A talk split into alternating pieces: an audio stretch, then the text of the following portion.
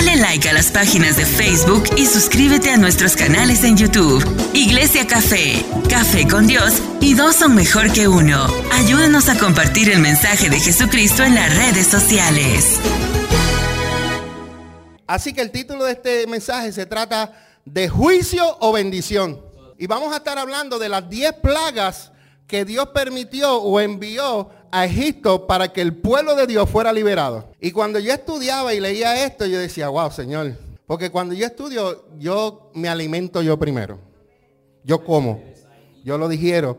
Yo aprendo. Y después que hago todo esto, vengo y lo comparto con ustedes. Entonces, el juicio de las diez plagas estuvo dirigido hacia todo aquello que los egipcios adoraban y, consideraban un Dios. Cada plaga, Dios decía, oh, tú, tú usas esto. Ok, yo soy más grande que lo que tú haces. Y te lo voy explicando cada uno, ¿ok? ¿Están conmigo? Cuando pasaron los juicios sobre Egipto, no había nada que no quedó arruinado. Con esto quedaba sentado un precedente, que hay un solo Dios verdadero. Egipto tenía muchos dioses, pero Dios le estaba dejando saber a ese pueblo que Él era el Dios verdadero. Y el primer juicio que el Señor derramó fue la plaga de sangre. ¿Ok? ¿Están conmigo? Entonces, mi ayudante allá me va a buscar Éxodo capítulo 7, el versículo 20 y el 21. ¿Sabes que el pueblo de Israel era un pueblo que había sido atormentado, que estaban esclavos por el pueblo egipcio? Y dice la Biblia que Dios escuchó el clamor y el gemido de ellos. ¿Están conmigo? Porque ellos se sentían oprimidos. Diga oprimidos. ¿Cuántas veces nosotros nos sentimos oprimidos? Oprimidos por la mujer. Adiós, que yo fui el único que pasó eso. Yo lo pasé. Yo era oprimido por la pastora. Ahora no.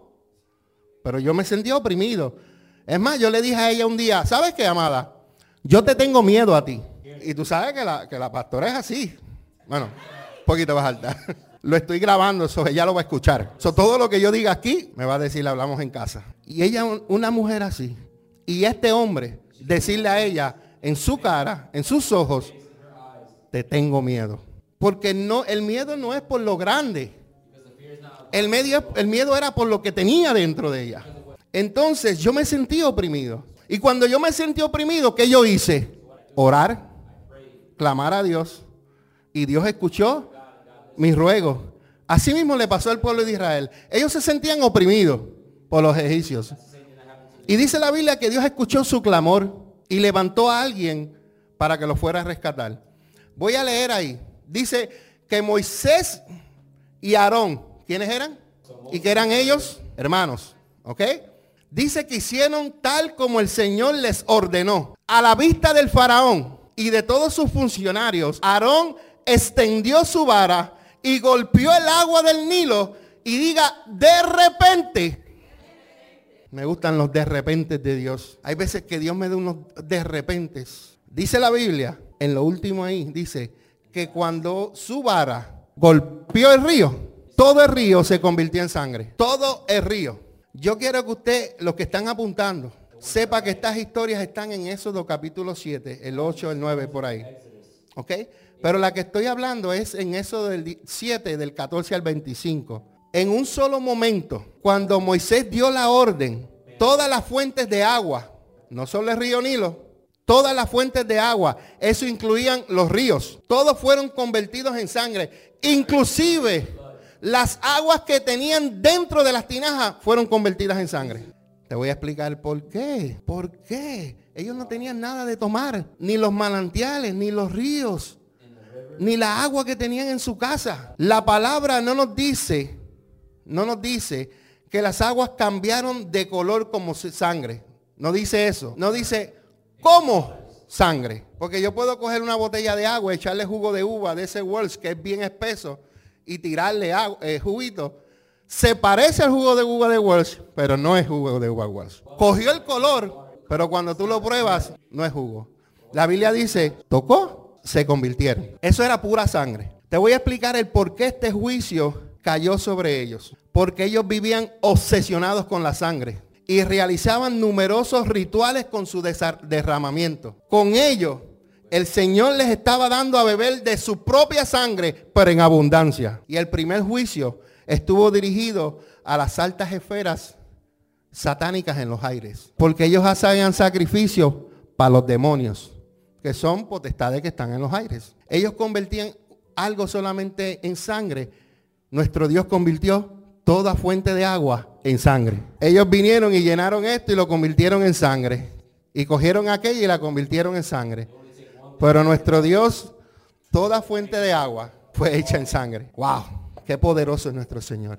¿Cuál fue la primera plaga? Sangre. Y ese juicio era para Egipto. La segunda plaga es la plaga de las ranas.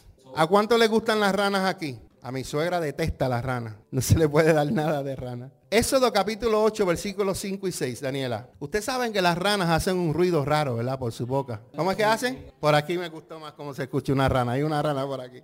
Dice que, dice que las ranas con el permanente sonido que emiten a través de su boca y por el tamaño de sus lenguas pasaron a ser un prototipo de los espíritus de queja. sí que hacen los sapos?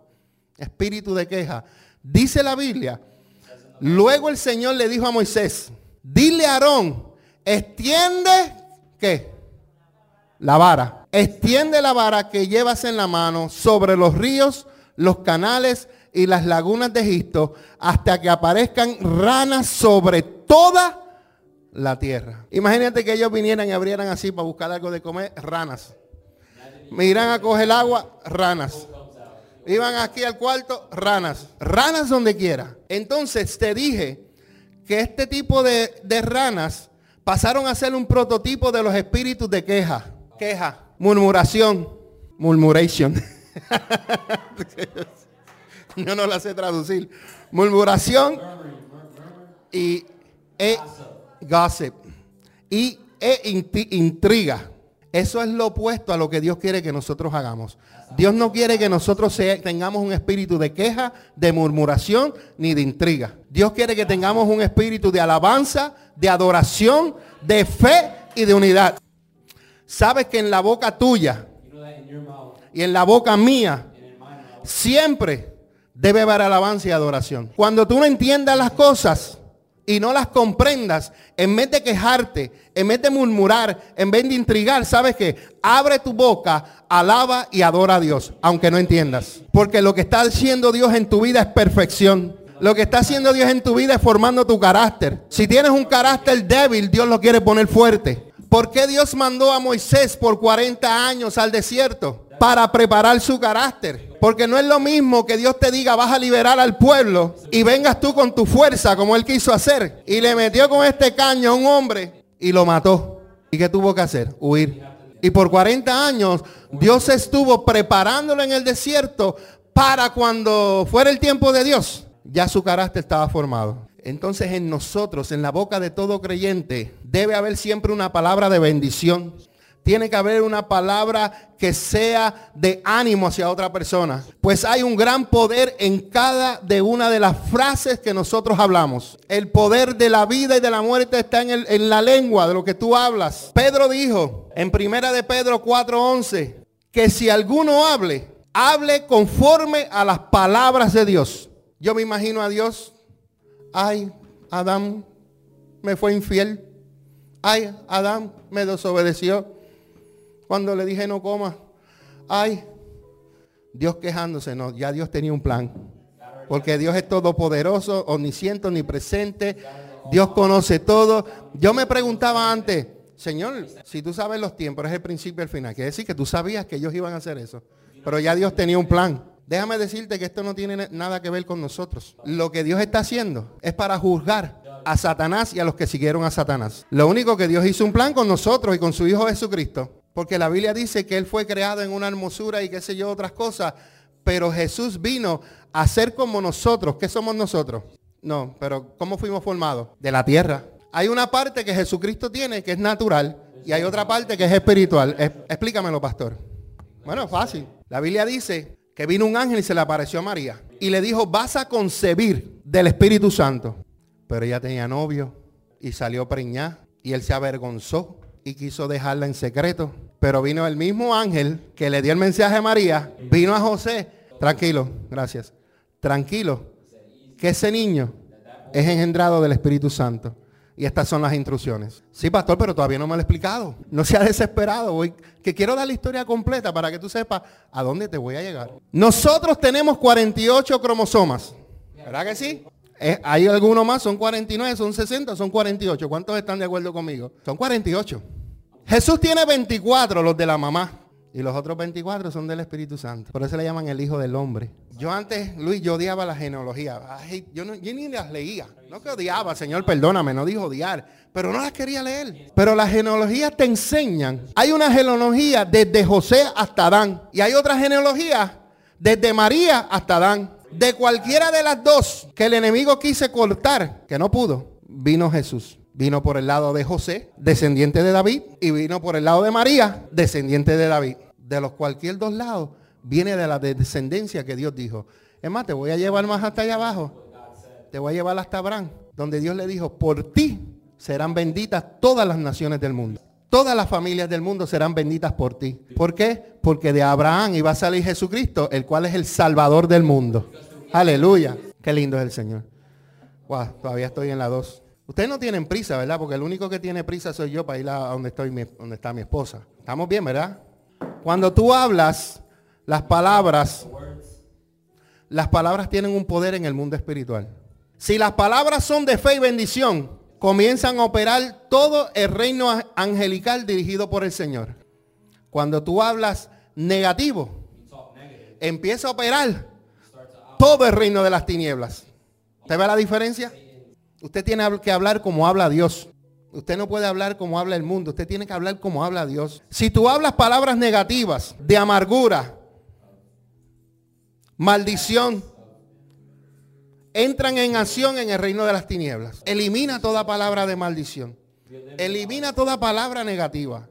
Digo aquí un comentario, tengo, dice, así como Satanás tiene sus emisarios para que los reyes de la tierra, seducidos por el, la sed de poder, no me sigue, yo sigo leyendo. Ellos hacen lo que Satanás quiere. También nosotros, seducidos por el Espíritu Santo, hacemos lo que Dios quiere.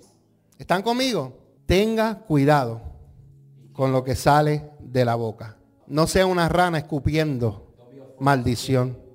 No sea una rana escupiendo amargura. Cuando usted habla, usted hable bendición. Los cinco minutos que te cuestan estar hablando del hermano porque él hizo algo que a ti no te gustó, coge esos mismos cinco minutos para orar al Señor, para que el Señor, en la voluntad de, de Dios, si él está mal, Dios lo corrija, pero ora por ti.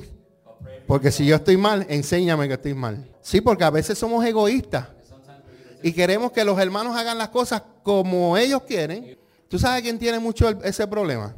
El pastor. ¿Usted cree que ser pastor es fácil? Pregúntale a Bárbara que está loca por, todavía no ha entrado completamente al pastorado y está loca por salir corriendo. Y Greg está aprendiendo. Y también los otros pastores que están, estamos este, instruyendo. ¿Por qué? Porque la gente quiere que el pastor los complazca en todo. Y lamentablemente conmigo se dieron con una pared. y tú sabes que yo soy llenito, vas a chocar y vas a caer. right, Aileen. ¿Por qué te digo esto? Porque yo no estoy aquí para hacer la voluntad tuya. Yo estoy haciendo, yo estoy aquí para hacer la voluntad del Espíritu Santo, lo que Él quiera que haga aquí yo. Yo estoy para complacer a Dios. Yo no estoy como Saúl que complacía al pueblo y por complacer al pueblo se le fue quitado el trono. Yo no quiero que Dios me quite el trono mío. Esto me lo dio Dios y solamente Dios me lo quita. Y siempre le digo a él, si tú ves que estoy cogiendo por allá, jálame. Yo le digo a Dios, yo soy tuyo, yo no, yo no me mando. Si yo estoy haciendo algo incorrecto, corrígeme. Hay veces que yo me he sentado a llorar en esa oficina porque he hablado, porque he dicho algo. Yo le digo, Señor, si yo estoy mal, por favor, enséñame. Después tenemos una conversación con nuestro Padre Espiritual y sin yo preguntar y sin él saber, él se está dejando usar por Dios y Dios me está contentando lo que yo le dije allí llorando. Y eso me relaja a mí porque digo, gracias Señor. Gracias Padre. Vamos al tercer juicio. Éxodo capítulo 8, versículos 16 y 17. La próxima es la plaga de los piojos. Ay Señor. Yo no sé cuántas cosas aquí con los piojos, pero en, en nuestro país yo me crié y esa bobería casi no existía.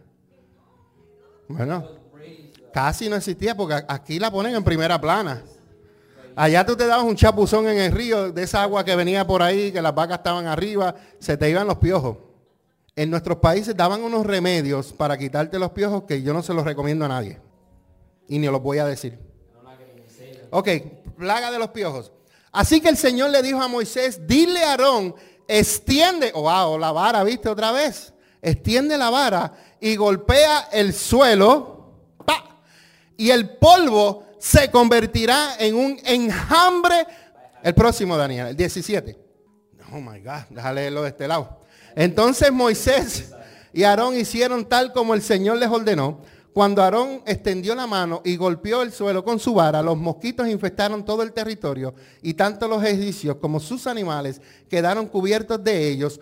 Todo el polvo de la tierra de Egipto se convirtió en mosquitos. Imagínense. Yo odio cuando yo voy al parque. Yo digo odio porque lo odio. Y está bajando la noche. Y vienen todos esos mosquitos y se te trepan aquí. Y lo primero que tú piensas, varón, es, pero si yo me bañé. Pero tú tienes cientos de mosquitos encima de ti. Y hay un momento en que tú tienes que mantener la boca cerrada. ¿Por qué? Te los tragas. Son proteínas, pero te pueden ahogar. Pero mira lo que aprendemos de los piojos. Que también en esta traducción dice los mosquitos. ¿Dónde están los piojos? En la cabeza, ¿verdad? Dice que estos piojos son un prototipo de los pensamientos impuros que tratan de penetrar en tu mente. Lo repito otra vez para aquellos que están tomando nota. Estos son un prototipo de los pensamientos impuros que tratan de penetrar en la mente de las personas. Así como los piojos, un pensamiento incorrecto llama a otro pensamiento incorrecto y a otro pensamiento incorrecto. Los malos pensamientos pueden reproducirse rápidamente. Si alguien te da una noticia que no es verdad de un hermano, vas a tener un mal pensamiento y la mente maquina. Ustedes saben que la mente maquina y empiezas a decir, adiós, pero, pero él no era así, pero yo lo he visto así. O por razón esto. Y vienen todos esos pensamientos a ti. Entonces tienes que tener cuidado por los pensamientos impuros.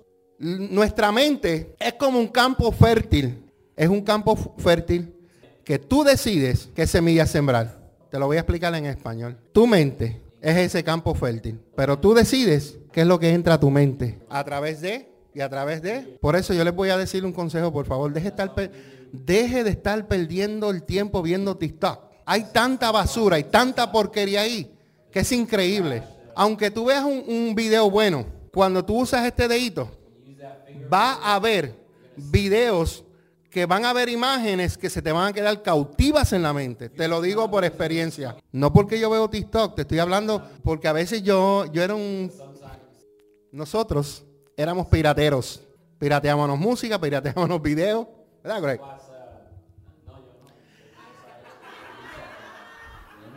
Ese era el viejo, el viejo Greg, y muchos de estos websites, donde yo iba a buscar la música para piratearla, todos tenían contenido sexual. Tú sabes esos que hacen así, que te relampan. Y de momento tú estás haciendo aquel de momento, ¡fua! Y, esas imágenes se te quedan en la mente. Entonces, ahora lo tienes más fácil porque ahora está en tu teléfono. Así que usted tenga cuidado con lo que usted ve, con lo que usted escucha, porque tu mente es un, un campo fértil y tú tienes que decidir qué es lo que tú le vas a meter a tu mente. Estaba yo en un lugar hace poquito y conversaba con, unas personas. Y estas personas pues a veces ven ciertas cosas en la casa, escuchan ciertas cosas en la casa. Y la pregunta que uno como pastor hace, ¿y qué es lo que tú ves? Porque lo que nosotros vemos nos alimenta. Si tú lo que escuchas en tu casa es video de adoración, va a haber una atmósfera de adoración. Pero si te pasas viendo a Freddy Krueger, a Halloween y toda esta basura, lo que va a haber una, una atmósfera súper pesada dentro de la casa. ¿Verdad, Greg? Mis hijos aprendieron. Lo que pasa es que cuando tú empiezas a conocer el mundo espiritual, tú ves las influencias que hay en Hollywood a través de esas películas. Cuénteme de alguno de esos artistas que no andan en depresión, no andan en manicomio y muchos de ellos se han suicidado. Cuénteme. Entonces nosotros podemos sembrar en nuestra mente semillas de fe y semillas de esperanzas que vienen a través de la palabra de Dios. Y a través de la palabra de Dios, que es una semilla, tú puedes vencer la duda, vencer el temor, que vienen por las circunstancias adversas a través de la palabra de Dios. Cuando Jesús fue tentado por el enemigo, él usó la palabra, pero que Jesús le dio para atrás. Palabra. Porque a veces el enemigo usa la palabra en contra tuya. Por eso hay algunos que fueron cristianos y vino un espíritu de confusión, los tiene confundidos y vienen a hablarte la palabra a la revelación satánica que el enemigo le da a ellos para hacerte caer a ti. Por eso es que tú necesitas instruirte. Por eso es que tú necesitas leer la escritura. No es porque yo soy el pastor y te tengo que decirle la Biblia, no. Es que es para tu defensa. ¿Cuántos saben aquí la armadura de, la armadura de Dios? ¿Cuántos son? Pues yo no me recuerdo. Si son seis, ¿verdad? Seis. Cinco, cinco son defensivos. El casco, esto, esto, todo lo que son defensivos. Solamente una es defensiva. ¿Y cuál es? La espada. ¿Qué representa la espada? La palabra de Dios. Con la espada es que tú atacas. Con la espada es que tú te defiendes. Con la espada es que tú le cortas la cabeza a Satanás y a los demonios. Con ella. Porque recuerda, hay un espíritu de confusión. Hay cosas que se parecen, pero no son como son. Así que usted tenga cuidado. Y es, usted tiene que llenarse de palabras, de semillas de fe y esperanza. ¿Tú sabes lo que sucede cuando tú te conectas más con Dios? Los pensamientos de Dios te revelan a ti por el poder del Espíritu Santo, se corre un velo espiritual y en el mundo espiritual te es revelado. Cuando esto ocurre, todo fracaso del pasado desaparece y toda incapacidad producida por nuestras limitaciones es transformada por una nueva vida de bendiciones. Y estas bendiciones se vuelven reales para nosotros y para nuestra descendencia. Esto no se trata solamente de ti. Esto se trata de ti, de tu descendencia y de los que te siguen a ti.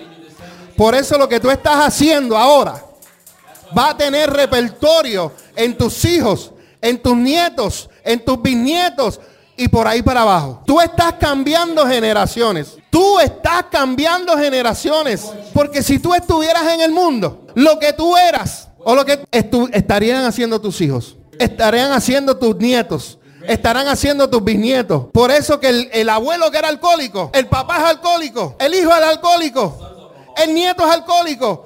¿Por qué? Porque es una maldición que viene. Pero cuando tú te metes con Dios y tú dices, hasta aquí se acabó el alcoholismo. Hasta aquí se acabó. Esa maldición que venía de cinco generaciones se acaba. Se acaba. Tenías con maldiciones de diabetes, de, de, cáncer esas maldiciones se caen ahora en el nombre de Jesús. Porque tú cambias generaciones. Tú cambias generaciones. Porque no es solamente de ti. Es acerca de lo que Dios quiere hacer contigo y tus generaciones. Dios llamó a Abraham para ser una nación. Dios llamó a Abraham porque Dios no pensó en él y dice, te voy a llamar, vas a tener unos hijos. ¿Qué? Hijo. pero a mí no me... Y la otra dice, hijo, pero ya las cosas de las mujeres ya pasaron. Ya, pero para Dios no hay nada imposible. Dios quería presentársele a Abraham como el Todopoderoso. ¿Por qué como el Todopoderoso? Porque el milagro que Dios hizo, solamente Dios lo podía hacer. Solamente Dios lo podía hacer. 90 años y 80 años y estos viejitos. Gracias Espíritu Santo. Y la promesa que Dios le hizo y la palabra que Dios le habló, se tardó 25 años en cumplirse. ¿Por qué traigo esto? Porque hay veces que Dios nos habla en nuestras vidas. Y queremos ver los cambios al instante. Pero Dios no obra así. Dios es un Dios de perfección. Y Él canaliza todas las cosas a favor tuyo. Tú sabes cuando me gusta más cuando Dios obra. Cuando Dios está escondido y me está mirando. Y yo no siento su presencia.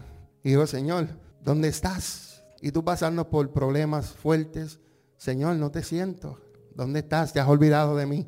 Y Dios ahí escuchando, ahí al ladito tuyo. Pero tú no lo sientes, no lo ves. Y mi amigo Jesús experimentó lo mismo. Hubo un momento en que él dijo, Dios mío, Dios mío, ¿por qué me has abandonado? Jesús entiende y nos entiende. Y cuando estamos en esos momentos que no sentimos esa presencia de Dios, es cuando Dios está preparando para recibirte en el reino, para darte reino. Si Jesús no hubiera atravesado y cumplido lo de la cruz, no hubiera podido regresar de donde él vino, a la gloria que existía antes de la fundación del mundo. Gracias, Espíritu Santo. Salomón dijo en Proverbios 23, 7, porque cuál es su pensamiento en su corazón, tal es la persona. Lo que tú entras a tu pensamiento, a tu mente, tenga mucho cuidado. Que sean cosas de bendición, no que sean cosas de maldición. Amén. La cuarta plaga es la plaga de las moscas. Y estamos en Éxodo, ahí mismo, Daniela, en el versículo 20, perdón, ahí mismo en el 8 me vas a buscar el 24. Porque esa historia está en Éxodo capítulo 8, versículos 20 al 31, pero te voy a leer un versículo, el versículo 24. Esa niña mía está bien entrenada. El Señor hizo tal como había dicho. Una densa nube de moscas llenó el palacio de Faraón y las casas de sus funcionarios. Todo el territorio de Egipto entró en un estado de caos por causa de las moscas. Para aquellos que no sabían, uno de los nombres de los adversarios es Belcebú. Así mismo, Belcebú. Y esto significa el Señor o el Dios de las moscas. Cuando yo vivía en Puerto Rico, joven, nosotros teníamos ganados, teníamos cerdos y pues era un campo y había un mosquero. Yo, había un mosquero que tú tenías que, tú tenías que tener todo tapado. Pero imagínate que toda la tierra de Egipto se llenara de moscas. Toda. Entonces, Belcebú, que es el señor de las moscas, y las moscas, escuche bien, es un prototipo de la ola de impureza. Son un prototipo de la, ola de impureza. Y una de las estrategias que Satanás usa para propagarla es a través de la sensualidad y la pornografía, las cuales ya han tocado no solo los hogares, sino también todas las esferas de nuestra sociedad, por medio del internet, por medio de la televisión y por medio de la gráfica. Hay veces que dan unos comerciales. Ay, YouTube se ha dañado porque ahora todo es comercial. Tú prendes, le das un video y sale un comercial. Estás en el medio otro comercial. Y al final cuando lo terminaste, rápido te sale el comercial. Y yo me pregunto a veces, ¿por qué si tienen que darle promoción a algo? ¿Por qué tienen que usar la sensualidad? Para promover algo que no tiene nada que ver con la mujer. Pero los que conocen de eso, ellos saben que por medio de eso se vende. Lo que hay es una explotación y hay un espíritu que está detrás de eso. Y es el espíritu de la mosca que se llama Belcebú. Señor, no, no quiero decirlo, pero cuando yo era joven, llega una etapa de tu vida que llegan amigos a tu vida, amigos que tienen la mente corrompida. Y hay veces que tú no sabes. inocentemente, pásame la libreta, yo sé que estás tomando nota. Vienen, me dieron una revista yo la metí en mi bulto y cuando llegué a casa, ¿qué fue lo que hice? La escondí debajo de la cama. Y ahí alimentaba mi mente de pensamientos impuros de pornografía. Estoy batallando por algo que quiero decir. Porque es algo fuerte. Y voy a ser libre de esto. Eso me lleva a mí a masturbarme. Yo nunca he hablado de esto. Que uno como hombre le puede dar bochorno, ¿verdad? Vergüenza. Pero esa basura me llevaba ya a ver a las mujeres de otra manera. Y todo mi pensamiento y mi mente se resolvían en cuestión de la sexualidad, sensualidad. Esa basura. Pásamela, por favor.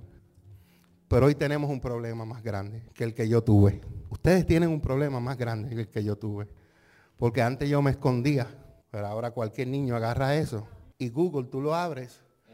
Y hay tres letras que tú escribes ahí que te abre un mundo a la sensualidad y a la pornografía. Lo que yo, lo que yo hacía en el escondido. El niño puede estar hablando al lado tuyo o tú al frente de él y él ahí viendo pornografía al frente tuyo y tú no te das ni cuenta.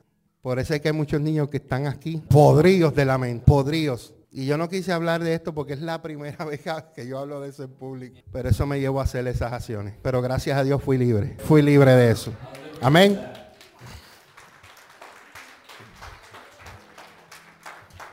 Pero de ahí es donde Dios nos saca a nosotros y nos liberta. Amén. Wow. Pero nuestro Dios es santo, diga, mi Dios es santo. Y esa es su naturaleza, Él es santo. Y en la santidad no habla de impureza, sino que nos habla de pureza, la belleza, la armonía, la perfección, la grandeza, la gloria, la excelencia y el poder.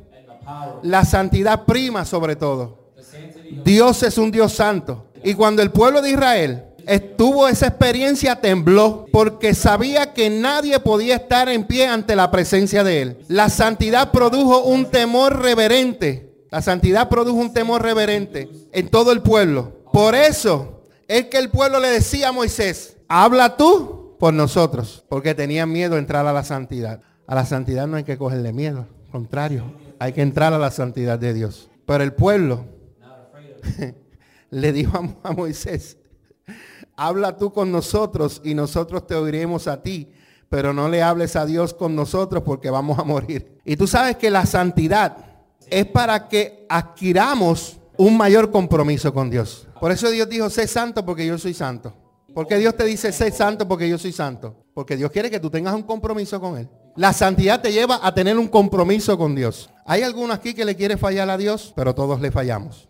Pero lo más importante es que tú reconozcas cuando fallas. Porque yo te invito a ti a que leas el libro de Primera de Samuel, Segunda de Samuel, Primera de Reyes y Segunda de Reyes. Y hay dos personajes que sobreabundan en, en, esos libros, Saúl y David. Si tú pones en una lista lo que hizo Saúl y pones en otra lista lo que hizo David, las cosas malas, la de David era más larga. ¿Y por qué Dios no le que Dios hace sesión de personas? Porque Saúl hizo dos o tres y se le fue quitado el reino. Pero David cometió más. Pero una de las cosas que hacía David que conforme al corazón de Dios venía al arrepentimiento. A mí me gusta esta historia que, la, estoy leyendo un libro hace dos años y es en inglés y se llama A Heart Like His. Tiene 52 capítulos para uno por cada semana y son cortos. Y yo he aprendido tanto en ese libro y, empieza desde Primera Samuel, historia de Ana, todo eso, Saúl, pasa hasta Salomón.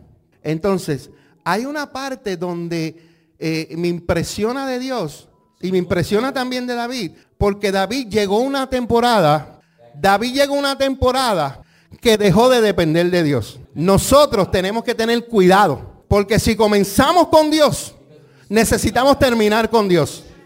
Si comenzamos intercediendo, tenemos que terminar intercediendo. Si comenzamos ayunando, tenemos que terminar ayunando. Porque ¿qué le pasó a David? David ya no... David quería hacer las cosas ahora con las fuerzas. Por eso fue que mandó a hacer el censo. Él quería saber cuántos guerreros tenía. Pero antes iba con, los cojos, con los pobres, con los que estaban embrollados y vencía ejércitos. Porque en ese tiempo él sabía que el que peleaba era Dios con él. Nosotros como cristianos tenemos que tener cuidado. Que no pasen los años y ya no dependamos de la fuerza de Dios ya no dependamos del mismo Dios, sino porque ahora yo lo hago bien. Ahora no le doy gracias a Dios porque lo estoy haciendo bien. Pero antes, cuando, cuando uno se subía aquí, estoy hablando en general, me subía temblando. Cuando yo empecé la iglesia, yo temblaba, así. Yo temblaba. mi mano temblaba. Y lloraba al Señor. Le decía, Señor, te entrego mis sentimientos, te entrego mis emociones. Te entrego mis sentimientos, te entrego mis emociones. Te entrego mis sentimientos, te entrego mis emociones. Te entrego mis sentimientos, te entrego mis emociones. Contrólame. Y Dios me controla. Y hay veces que, que yo llego a sitios y entro y la gente dirá, no, tú no dependes de Dios. Sí, yo dependo de Dios. Lo que pasa es que años atrás yo le entregué algo a Dios. Que ya Él tiene el control mío. O cuando yo subo, no sube mingo. El Espíritu Santo que está en mí es el que me controla. El Espíritu Santo es el que me hace decir. El Espíritu Santo es el que me, me dice, me trae a la mente. Y por eso es que hay momentos que yo estoy así, de momento yo hago la... Porque Él me está hablando y quiere que yo diga algo porque hay alguien que quiere escucharlo. Hay alguien que necesita. Por eso, ahorita me costó hablar acerca de la masturbación. Luis, pregúntame. Pastor, ¿usted quería hablar de eso? Yo no quería hablar de eso. Yo no quería hablar de eso. Pero el Espíritu Santo me dice, tienes que hablarlo. Es como le pasó al pastor Javier una vez, el profeta, que Dios le dijo, ve, háblate de, tu, de tu homosexualidad. Mi papá está ahí, esto lo otro. Ve, habla. Y cuando él habló, se terminó. Porque solamente Dios conoce los corazones de nosotros. Me falta las cinco. Termino ya mismo. Pero quiero terminar lo que te iba a decir de, David y de, Saúl, y de Saúl. David llegó un momento en que quiso hacer censo. Y dice que vino una matanza el ángel del Señor empezó a, dice la Biblia que mató sobre 70 mil hombres. Y a veces me sorprendo con el Dios del Antiguo Testamento, que es el mismo Dios que está aquí. Pero Dios hace las cosas con propósito y a propósito. Porque Dios quería dejarle saber a David, las batallas no se ganan con tus fuerzas. Las batallas no se ganan por cuántos hombres tú tengas. Las batallas se ganan porque yo soy el Dios de Israel. Y se acabó. Y me, y me gusta esto porque Dios siempre, Dios siempre envía un profeta. Y Dios le habló a David y le dio estas opciones. Esto es lo que me gusta de la historia. Te entrego a tus enemigos, te entrego al pueblo o quieres que yo te castigue. Y a mí me gusta esta historia porque David conocía el corazón de Dios. Porque ya David había pasado experiencias con Dios. Cuando Dios lo castigó por haber acostado con aquella mujer, él aprendió la gracia y la misericordia de Dios. Y él dijo, si, Dios me entrega a mis enemigos, me cortan como lechón de Navidad. Si me entrego al pueblo de Israel, me asan como un cordero. Estoy yo, estoy yo, ¿verdad?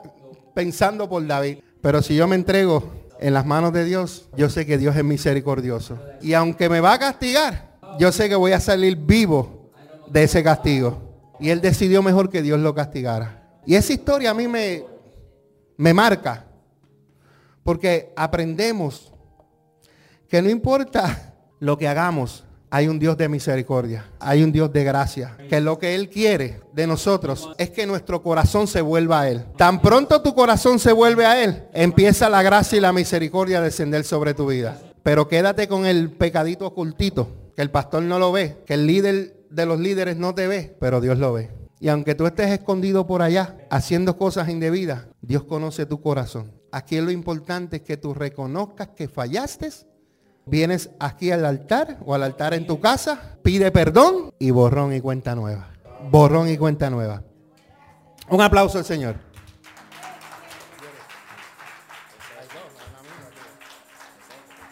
Éxodo capítulo 9, versículos 6 y 7. El quinto juicio está en Éxodo capítulo 9 del 1 al 7 y se llama la plaga del ganado. Así que el Señor hizo tal como había dicho.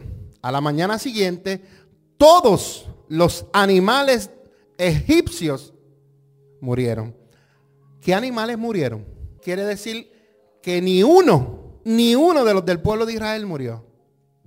Porque si no lo hubiera dicho ahí. Todos los animales de los egipcios murieron, pero los israelitas no perdieron ni uno solo. ¿Cómo es posible que todos los animales de los egipcios murieron, pero ninguno de los israelitas murieron? Yo estuve enfermo del COVID, pero yo dije, mis ojos no se cerrarán hasta que cada palabra que Dios ha declarado sobre mi vida venga en cumplimiento. Por eso es que yo no, yo no, eso es que yo no le, no le tuve miedo o no le tengo miedo a la muerte, porque yo sabía, porque está escrito, que Dios no es hombre para que miente ni hijo de hombre para que se arrepienta. Y yo, y yo sabía y sé que toda palabra que Dios ha dicho sobre mi vida vendrá a llevarse a cabo. Amén. El versículo 7 dice, Daniela, entonces el faraón envió a sus funcionarios a investigar y comprobaron que los israelitas no habían perdido ni uno de sus animales. Pero aún así, el corazón del faraón siguió obstinado y una vez más se negó a dejar salir al pueblo de Israel. Miren la otra área donde Dios afectó al pueblo de Israel. Y la área en que afectó Dios al pueblo, al pueblo de Egipto, perdón, es que este juicio afectaba el área económica.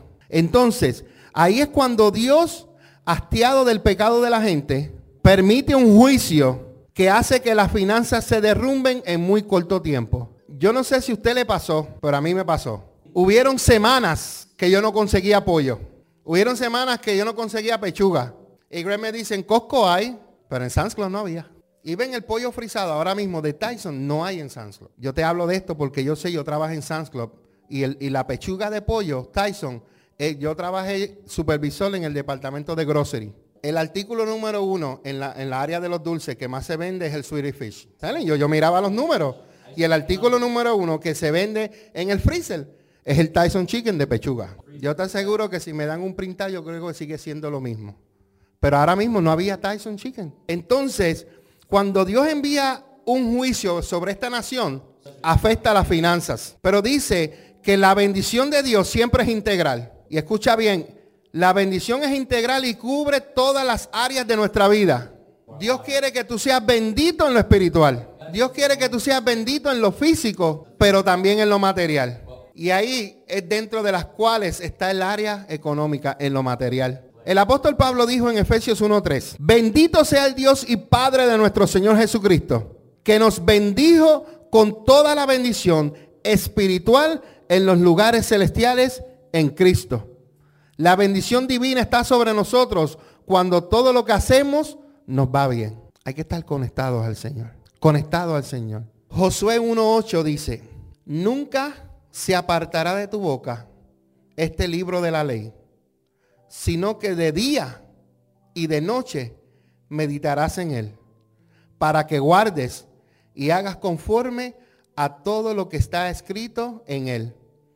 Porque entonces harás prosperar tu camino y todo te saldrá bien. A ti no te están saliendo las cosas bien. Medita en el libro de la ley de noche y de día. Medita en la, en la palabra de Dios. Tú no estás prosperando, no te está yendo bien. Empieza a practicar ese versículo. Que nunca se aparte la palabra de Dios, que siempre de día y de noche medites en él, que la guardes, quiere decir que la pongas en práctica. Porque hay gente que lee la palabra, pero no la pone en práctica. Una de las cosas que Dios habla es que el mentiroso no entrará al reino de los cielos y muchos de los cristianos son muchos son mentirosos. Mienten para coger cupones. Mienten para que el IRS le mande más tases. Mentirosos. Apocalipsis dice que no entrarán al reino de los cielos. Usted sea honrado. Es mejor no, no coger nada de los tases e ir al cielo que coger todos los tases e irte al infierno. Sea sabio, no sea bruto, no sea imprudente, no sea necio. No pierda la salvación por el Dios del dinero. Sea sabio. Nosotros hemos sido tentados muchas veces porque somos...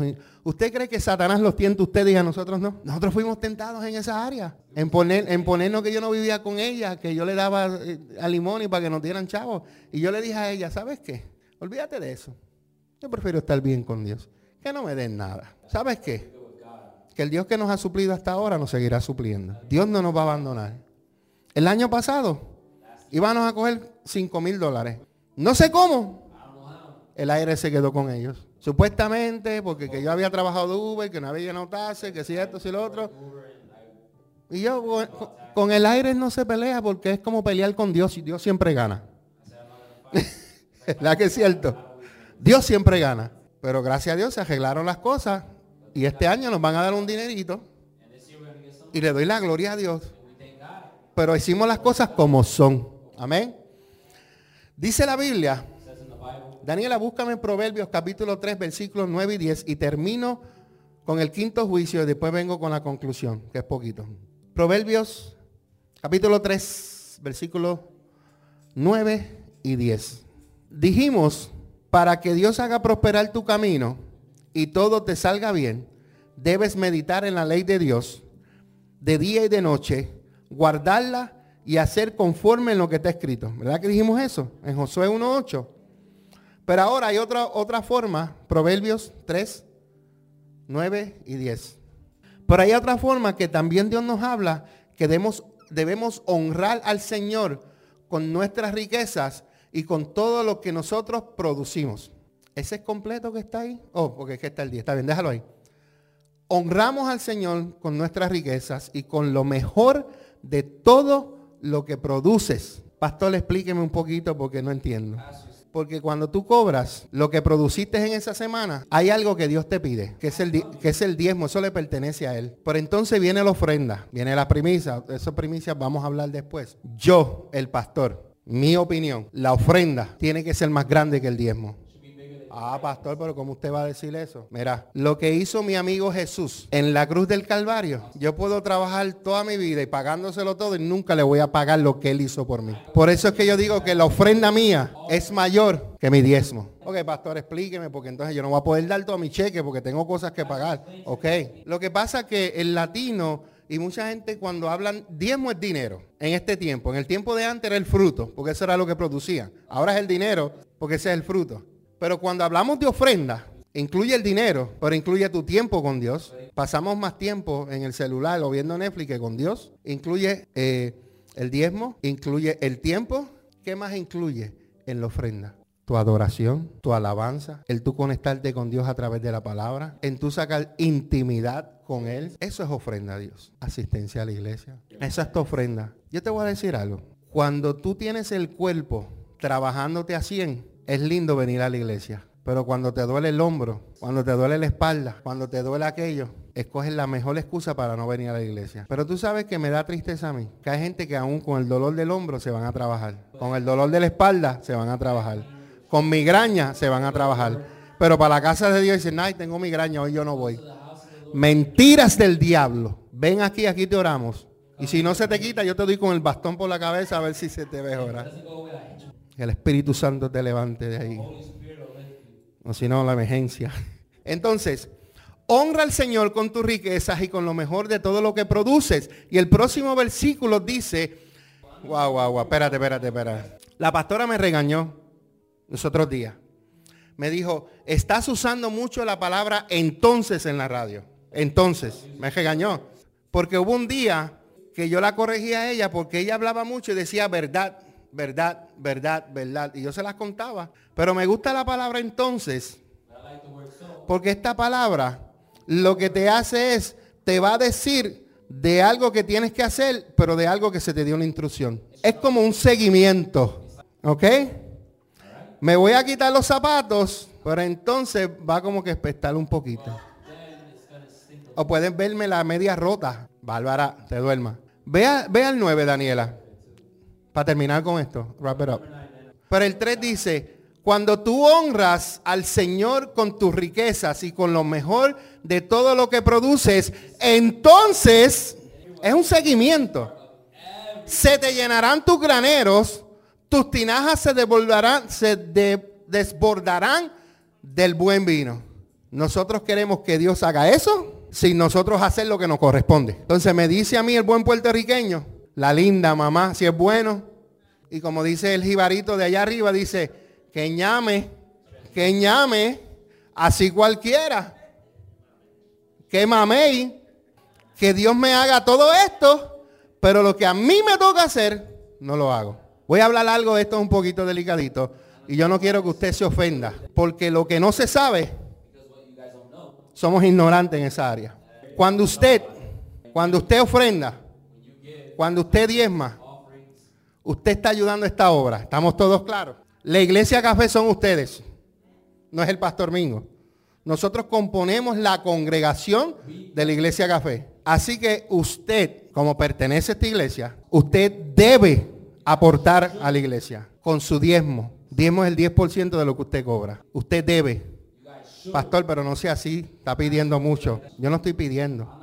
Yo te estoy diciendo lo que tú debes hacer. Porque si yo no le digo al niño, no te trepes en el mueble porque te vas a caer. Y el nene se cae y yo no se lo dijo, ¿de quién fue la culpa? Ah. Pero si yo le digo al niño, no te trepes ahí porque te vas a caer y te caes, ¿de quién fue la culpa?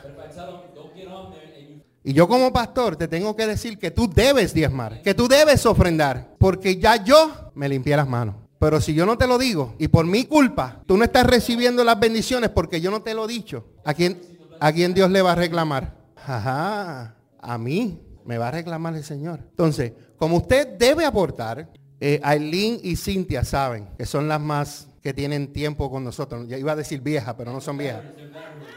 Iba a decir, pero son las que tienen más tiempo con nosotros. Ellas saben muy bien porque me conocen que a mí no me gusta hablar de finanzas. Porque hemos visto que la gente manipula esto. Y yo no quiero que usted salga de aquí con una mentalidad de que el pastor le está pidiendo. No. Escucha bien, yo te estoy enseñando lo que dice la escritura. Es mi trabajo enseñarte lo que dice la escritura.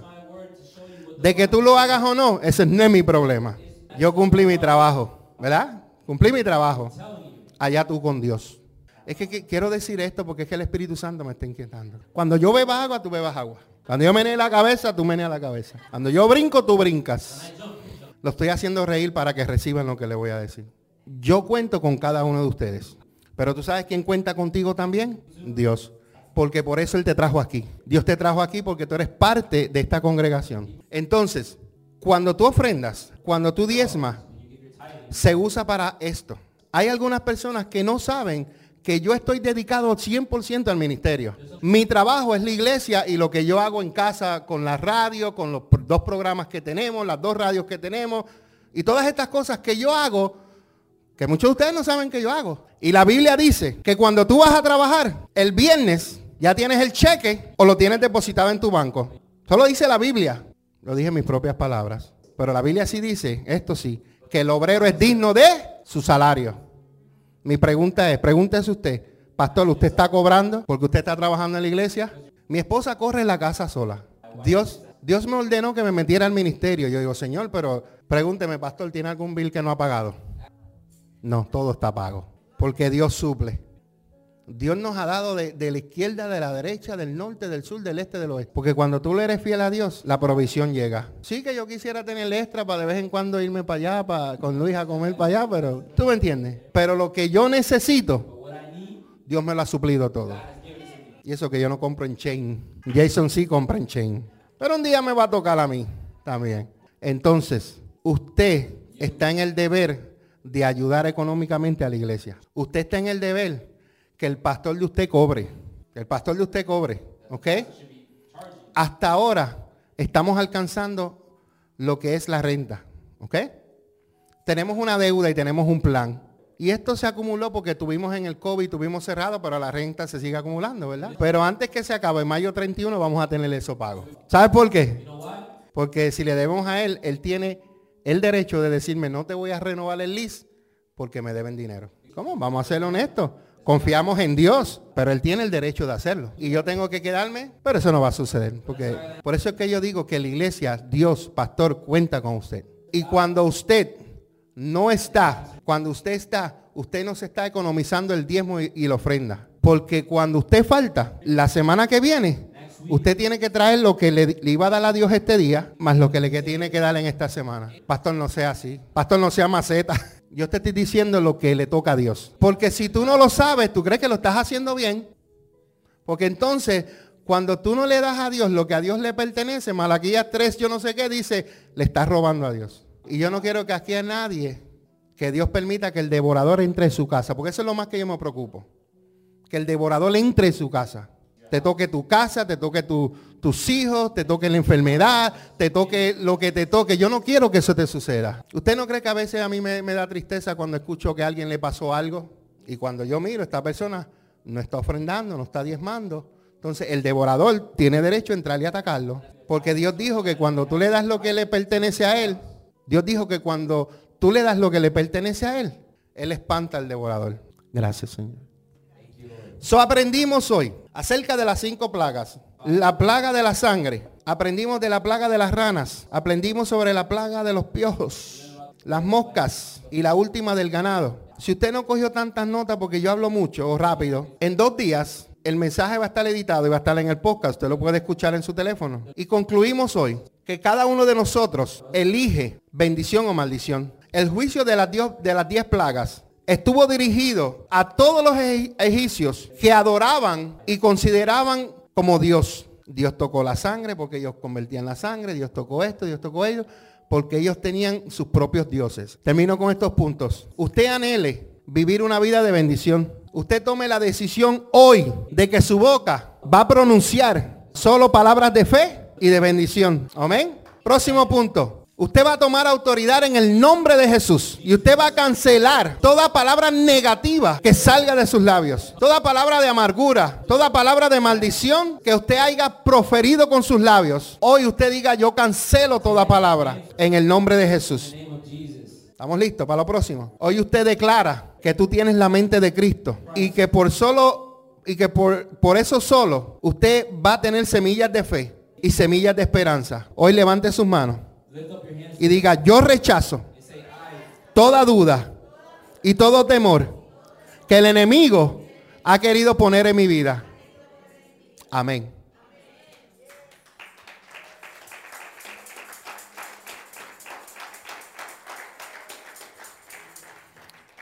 En el día de hoy, acepte la bendición que Dios tiene para su vida. No se conforme a vivir por vivir, porque Dios tiene cosas hermosas para usted. Crea crea usted que Dios tiene la bendición integral para su vida, para su descendencia, para sus generaciones.